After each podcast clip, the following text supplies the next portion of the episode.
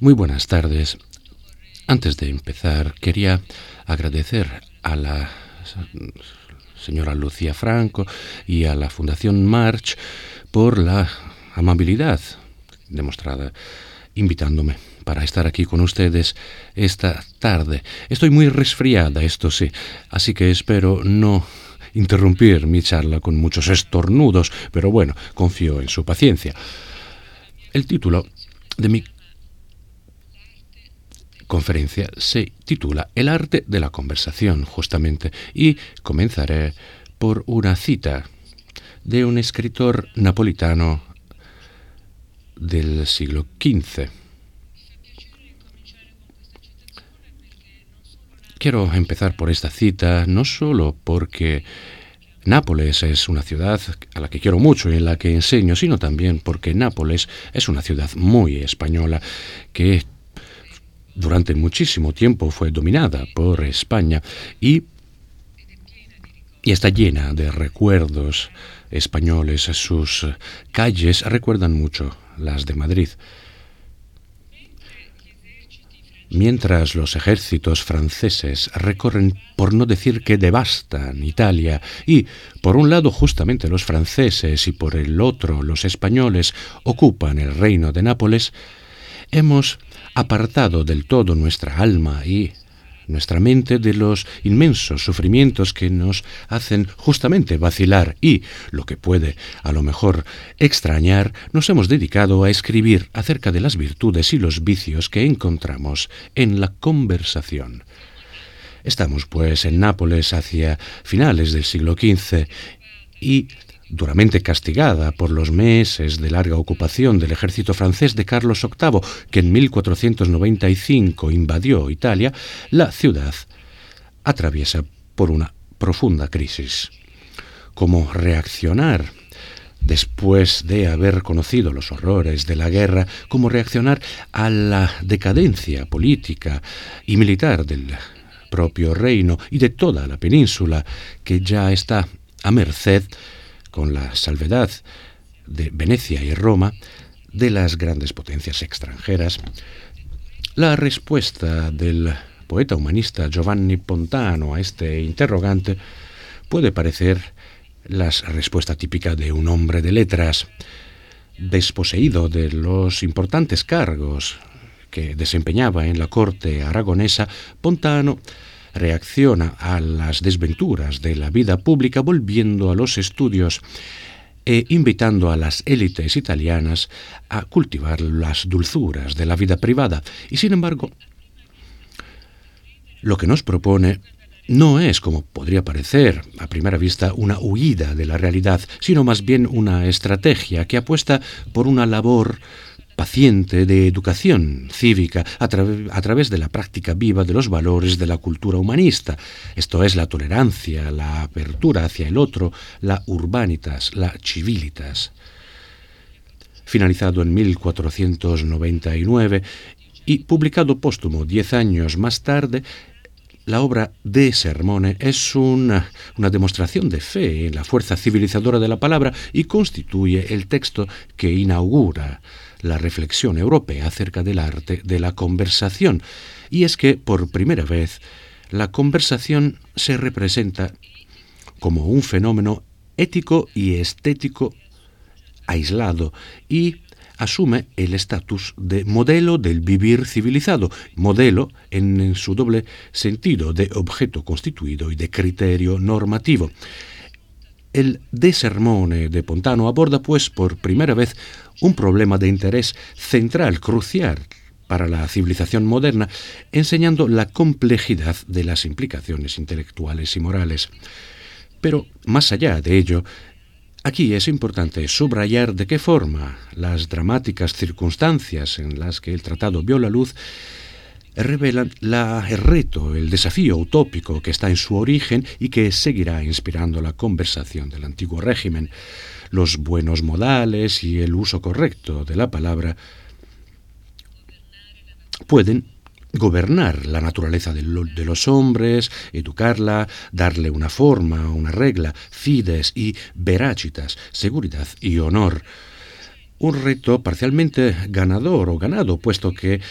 arte de la conversación y buenos modales se impondrían en los siglos venideros como elementos distintivos de las élites europeas y, aún no pudiendo impedir las guerras, sí contribuirían a facilitar el retorno de la paz a través del nuevo lenguaje de la diplomacia, así como a suavizar o embellecer las costumbres de una sociedad acostumbrada a las armas e impregnada de violencia, eh, contraponiendo a la lógica de la fuerza la del placer.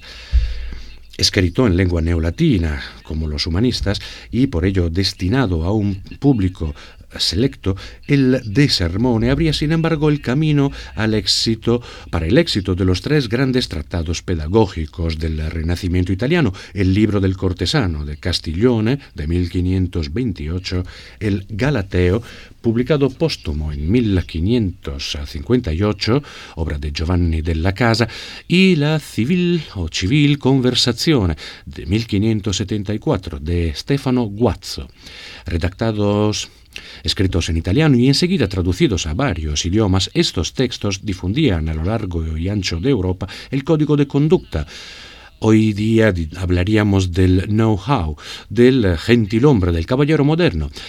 Si el Galateo se dirigía a un público lo más amplio posible y fomentaba la educación sin tener en cuenta las diversidades sociales, el libro del cortesano y la civil conversazione se pueden leer como los momentos posteriores de un mismo ambicioso programa. Esto es, enseñar a las élites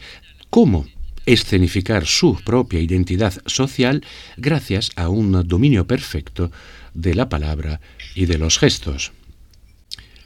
Dentro de este proceso de teatralización del yo, la conversación asumía una importancia crucial. Suponía el momento de máxima exposición social para el individuo y exigía un dominio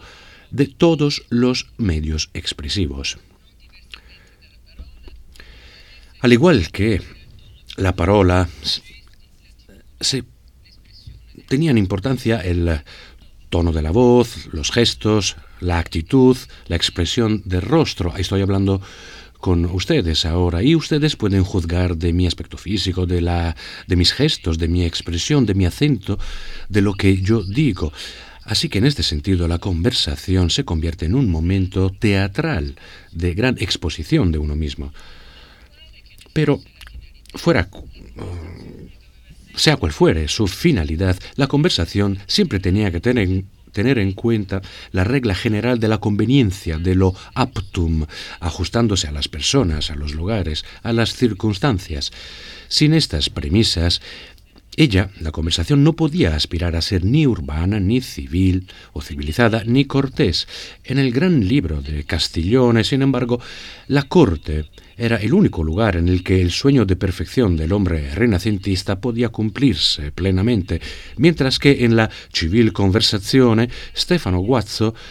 se mostraba en las antípodas del espíritu cortesano porque prefería la ciudad al palacio, enseñaba al gentilhombre cómo ser sí mismo. Escrito en el ocaso de la civilización italiana del Renacimiento y basado en la convicción de que existía una nobleza del alma independiente del nacimiento, una nobleza que se forjaba en el ejercicio de la virtud, el libro de Guazzo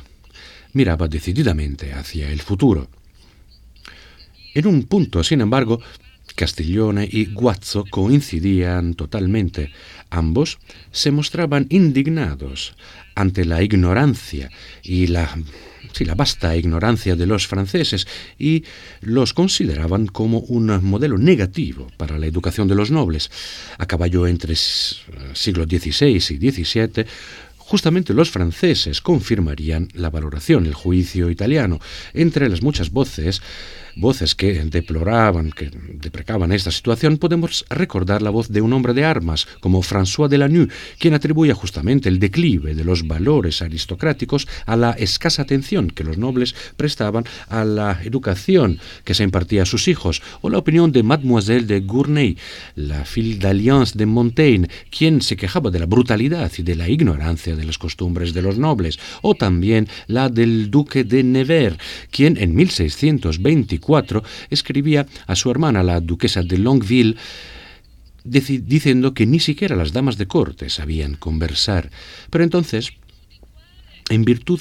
de qué clamoroso vuelco un crítico autorizado como el Père Dominique Bour podía en su Entretien d'Ariste et Eugène, publicados en 1671, cómo podía contar entre las primacías eh, culturales de Francia, que después de la paz de los Pirineos se había convertido en la máxima potencia europea, también la primacía del estilo y de, los buenos modales.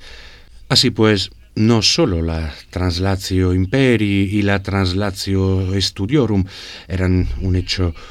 consumado, y e Italia, convertida en tierra de conquista para las grandes potencias, había perdido su hegemonía cultural, sino que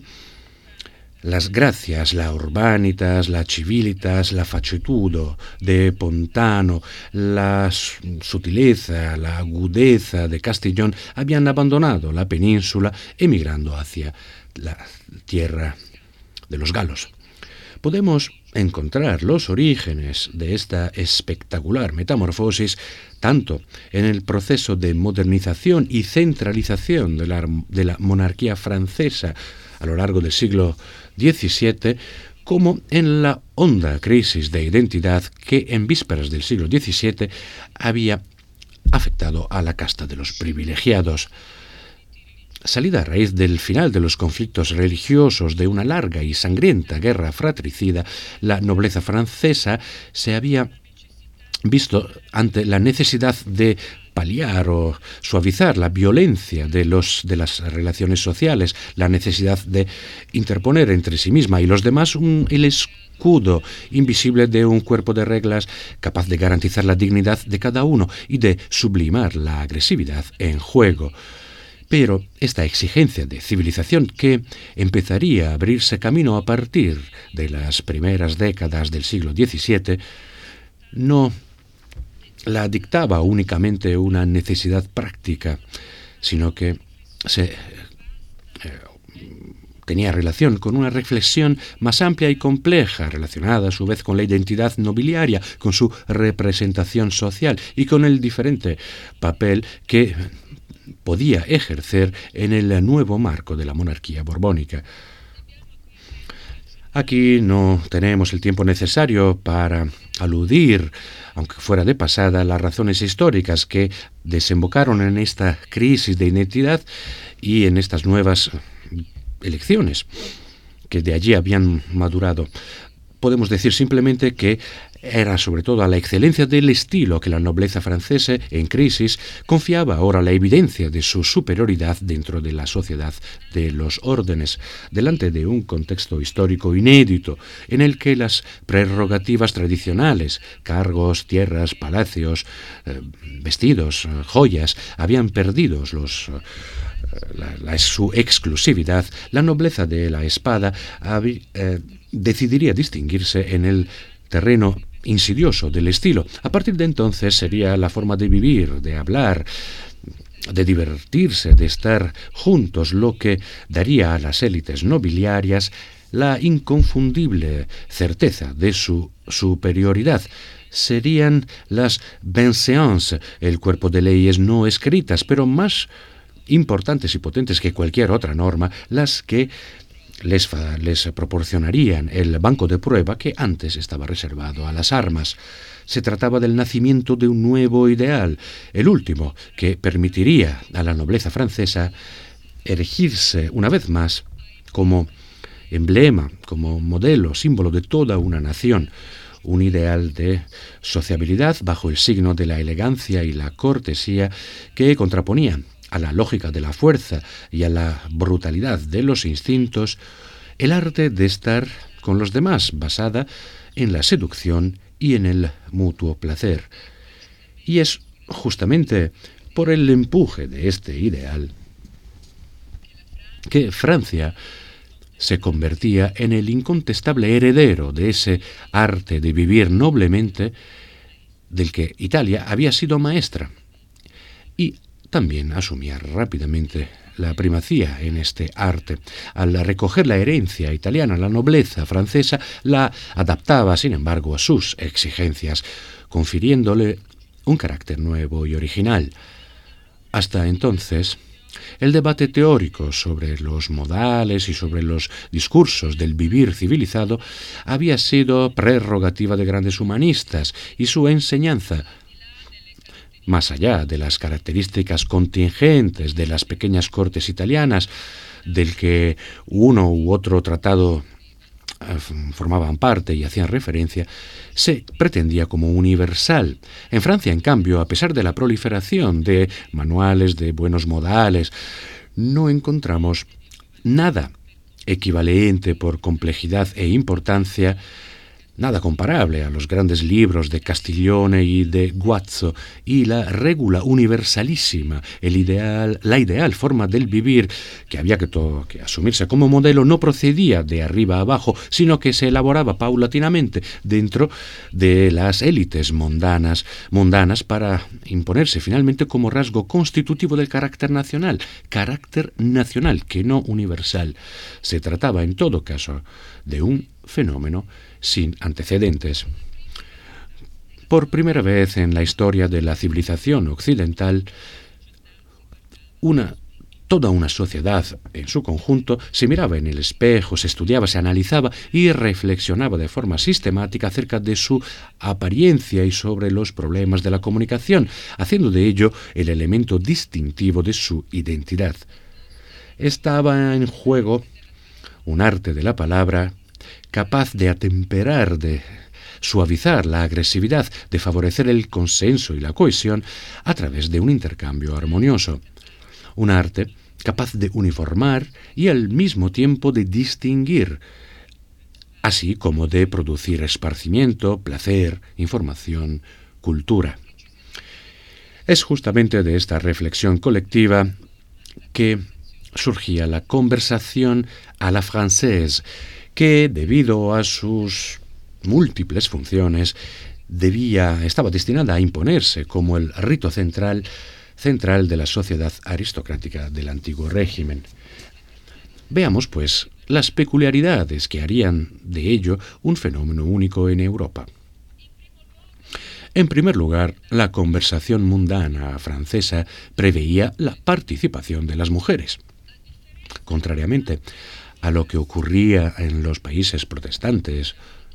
pensemos en Inglaterra, o de lo que ocurría en los países ultracatólicos, en los que la contrarreforma invitaba a acotar la acción femenina en el marco de la esfera familiar y doméstica, pensemos en España o Italia. Pues contrariamente a estos países, en Francia las eh, mujeres de la nobleza disfrutaban de una considerable libertad, así como de una autoridad fuera de discusión. Eran las mujeres las que dictaban las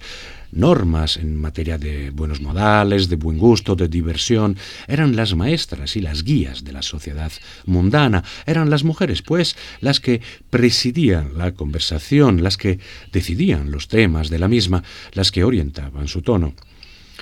Y puesto que su educación era limitada y no estudiaban ni la retórica, ni la filosofía, ni las lenguas antiguas, estas mujeres les pedían a los literatos que acogían en sus cercles que hablaran de los temas que más directamente las afectaban, el correcto uso de la lengua, psicología, la moral, el amor. Es una nueva categoría de escritores, de savants, de sabios, deseosos de tener éxitos, que renunciaban a la especificidad de la République de Lettres y se, y se mostraban preparados para responder a las exigencias del nuevo público, civilizando la doctrina y privilegiando los géneros a la de moda, como la poesía de ocasión, el teatro, la escritura, los aforismos y la escritura epistolar o la novela. Inspirada en las mujeres y con la galantería como seña de identidad, esta nueva conversación a la francesa se distanciaba de la tradición humanista, huía de la erudición y detestaba a los pedantes. Su vocación lúdica no le impedía, sin embargo, desempeñar una función formativa ni y, construir una auténtica o verdadera escuela de mundo que enseñaba a moverse libremente entre la observación de los detalles más nimios hasta el estudio sabio del universo psicológico y moral. Pero a través de la práctica diaria de una reflexión colectiva centrada en la identidad de casta y en los en el ocio propio, una élite que hacía del ocio justamente un arte, se distanciaba del poder político, es decir, de la corte, de la autoridad religiosa, de la Sorbonne y del saber especialístico de los sabios, y se reivindicaba el derecho a decidir por sí sola lo que tenía que pensar en materia de arte, de literatura, de gusto, de moral, de religión e incluso de política. Prueba de la importancia alcanzada por su juicio es el hecho de que era justamente para alcanzar este nuevo público de hombres y mujeres faltos de estudios humanistas que Descartes y Pascal abandonaron el latín que se utilizaba en los tratados de filosofía y teología y se decantaban por el francés a la hora de escribir el Le Discours de la Méthode y las provincial. Se trataba de la configuración de esa sociedad cívica, civil, que habría desempeñado un papel de primer de primera importancia eh, durante el siglo siguiente y peso de cuya opinión resultaba ya evidente en la formación del gusto clásico, así como en la controversia jansenista o en la querel de los antiguos y los modernos. Además de la posición de preeminencia de las mujeres y además de la participación de los literatos, otro rasgo distintivo de la conversación a la francesa era su carácter de rito nacional. Contrariamente a lo que ocurría en los demás países europeos, la centralización promovida por la monarquía francesa a lo largo del siglo XVII había hecho converger a, las élites del reino en un radio de pocas millas entre París y Versalles, permitiéndoles elaborar un estilo de vida común. Aún persiguiendo una existencia mundana e independiente con respecto a la vida de corte, la alta nobleza no renunciaba para nada a ocupar el sitio que le correspondía cerca del soberano, soberano del que dependían, y sólo de él, los cargos, los honores, las riquezas, así, generación tras generación, los exponentes de las grandes familias se dividirían entre la ville y la cour, entre París y Versalles, alternando con el papel del cortesano el del hombre de mundo. Pero este vaivén constante había creado irremediablemente una ósmosis en los comportamientos que, a raíz de la instalación de la corte en Versalles y de los 30 años de hegemonía de Versalles bajo Luis XIV, llevaría a una fusión entre modelo mundano y modelo de corte. Una síntesis espectacular que convertía las bienséances y la sociabilidad y el arte de la conversación francesa un estilo de vida nacional y al mismo tiempo un modelo superior a proponer para la imitación de los demás países.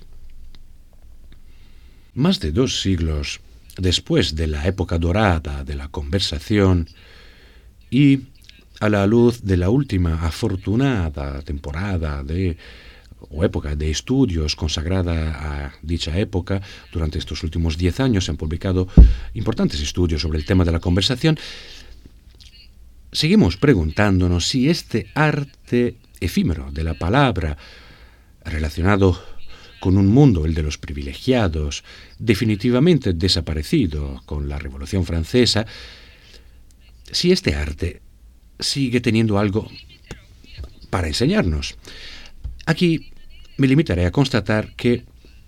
siguen siendo sorprendentemente actuales los problemas y los interrogantes que subyacen a la reflexión de naturaleza psicológica, moral,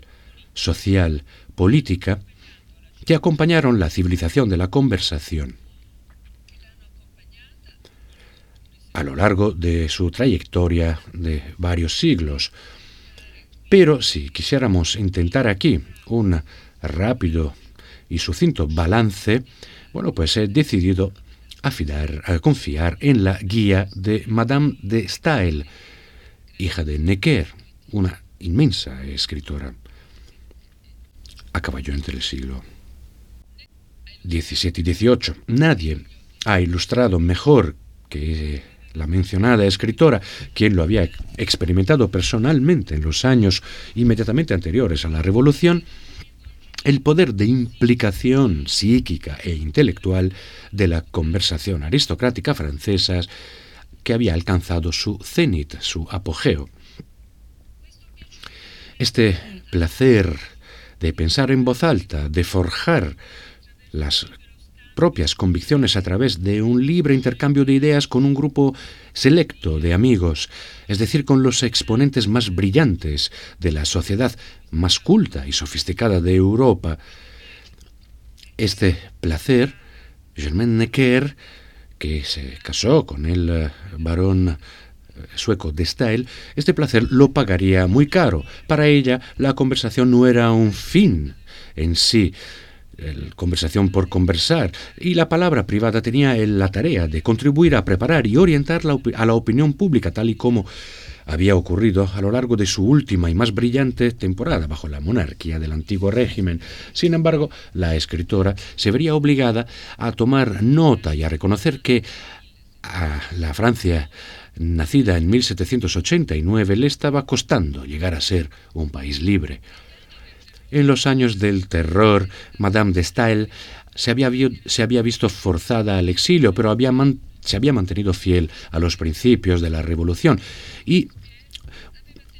de regreso en París a la caída de Robespierre, había intentado oponerse al creciente autoritarismo de Napoleón, convirtiendo su tertulia en un peligroso centro de oposición. En, repetidas ocasiones, el primer cónsul le, había dicho que hubiese sido mejor para ella no inmiscuirse en temas políticos, pero se trataba de una exigencia imposible. Como ella diría más tarde a su hija, se mêler de politique, c'est poésie, religión y moral. Para acallarla, Napoleón le prohibiría, la echaría de París la exiliaría para luego ampliar dicha prohibición a toda Francia, segregándola en Copé, en Suiza, creando el vacío a su alrededor y separándola de sus amigos más íntimos. Durante estos largos años de persecución que la condenaron a la soledad, justamente a ella que, como escribió Jean Starobinsky, para existir necesitaba la compañía, Madame de Stael había vuelto a menudo con el pensamiento a lo que fuera la conversación del antiguo régimen, pero después de celebrar con ah, muchos detalles y sus virtudes en el del Allemagne, ella había sentido también la exigencia de interrogarse sobre sus intrínsecas debilidades, porque a pesar de su maravillosa floritura, la conversación parisina no había dado los resultados o frutos deseados, ¿Por qué los franceses no habían sabido convertirla en una escuela de libertad? No en vano, Madame de Stael se pondría el interrogante en el Dix années d'exil, Diez años de exilio, la obra inacabada, escrita entre 1811 y 12, en la época de aquella larga dramática huida a través de Europa que finalmente la sustraería a la tiranía de Napoleón, permitiéndole alcanzar a Inglaterra, a la libre Inglaterra. También en los diez años de exilio, el rito de la conversación se evoca como el más irreemplazable, insustituible de los placeres perdidos, no sólo porque podía tener lugar únicamente en París, y tampoco solo porque Napoleón había prohibido su práctica, sino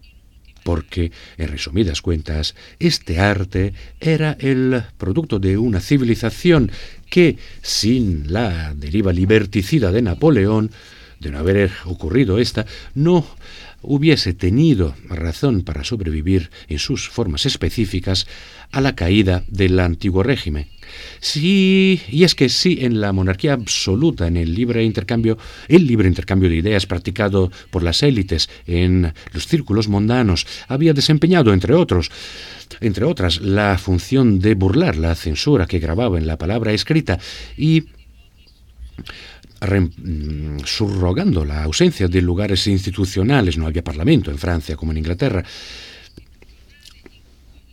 lugares institucionales en los que pudiera expresarse la palabra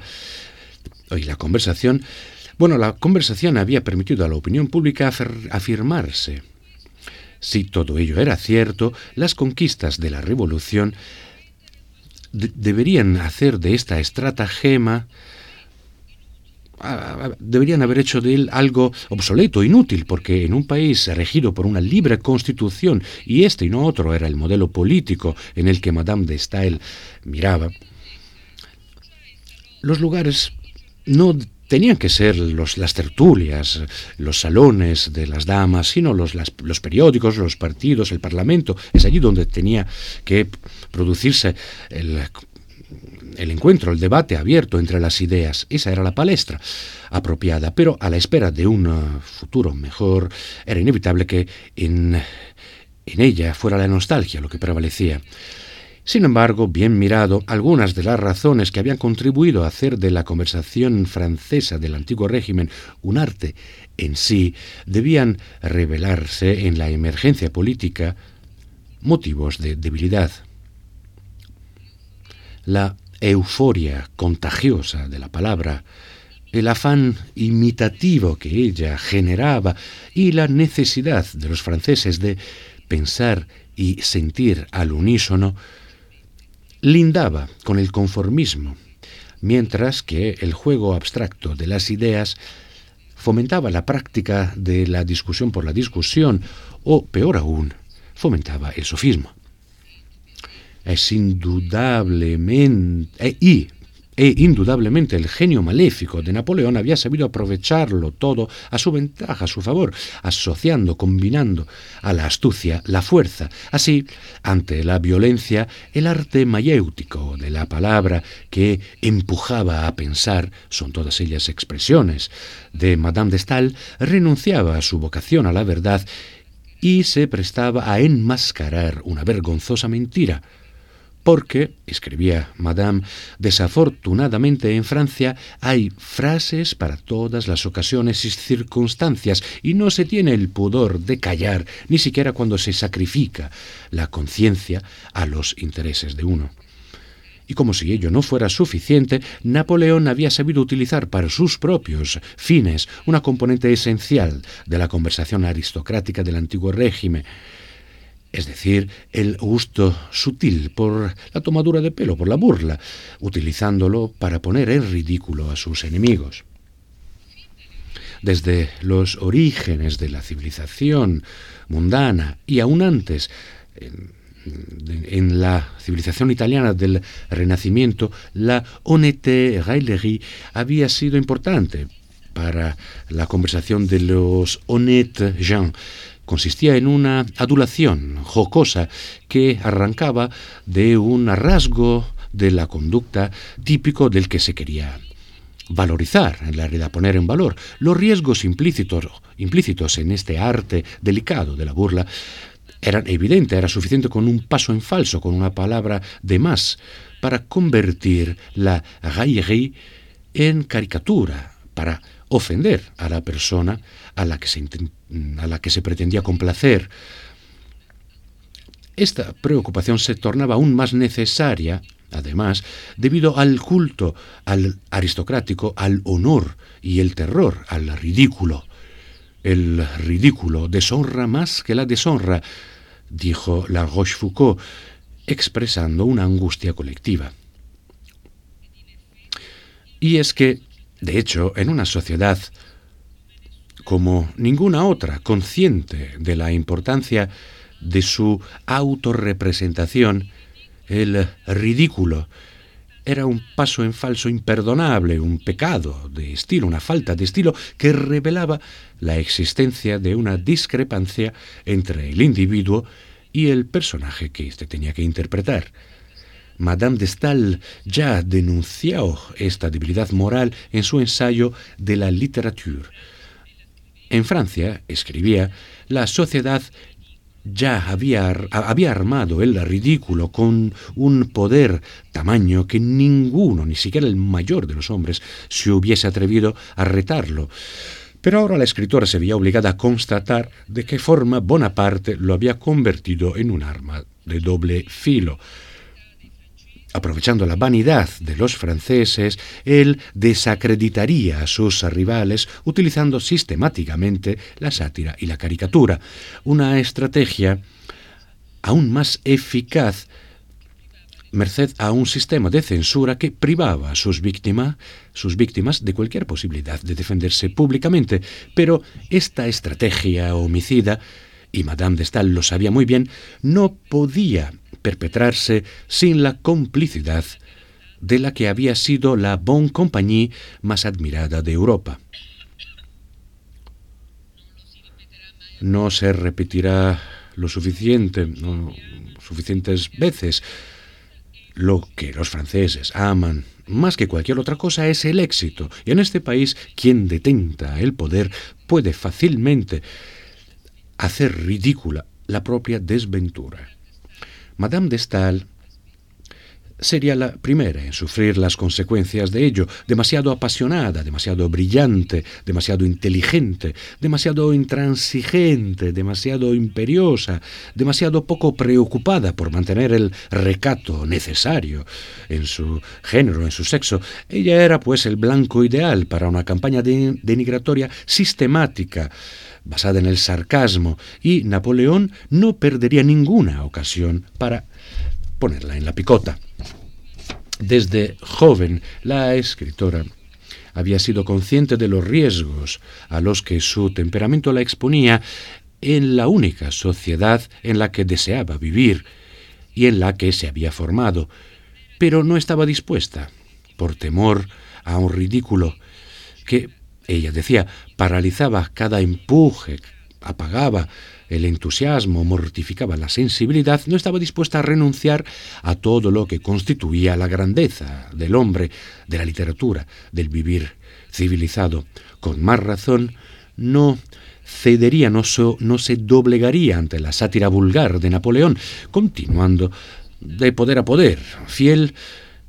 tan solo a sí misma y a su necesidad de libertad tan inexcusable e insuprimible. La última extraordinaria intérprete de la conversación del antiguo régimen, Madame de Stael, en vísperas del siglo XIX, realizaba, hacía un balance histórico conclusivo de dicha conversación, de este arte de la conversación, un balance estético, moral y político que evidenciaba sus virtudes, así como sus debilidades, y que, despidiéndose del pasado, configuraba al mismo tiempo las que serían sus los que serían sus interrogantes en el porvenir, cómo conciliar exigencia de sinceridad y cortesía,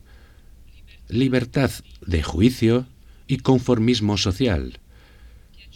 placer por el juego y responsabilidad moral. Sean cuales fueran hoy las respuestas, cualquier moderno discurso sobre las conversaciones encontraría ventaja en repartir de ese balance de la conversación del antiguo régimen. Muchas gracias por su atención.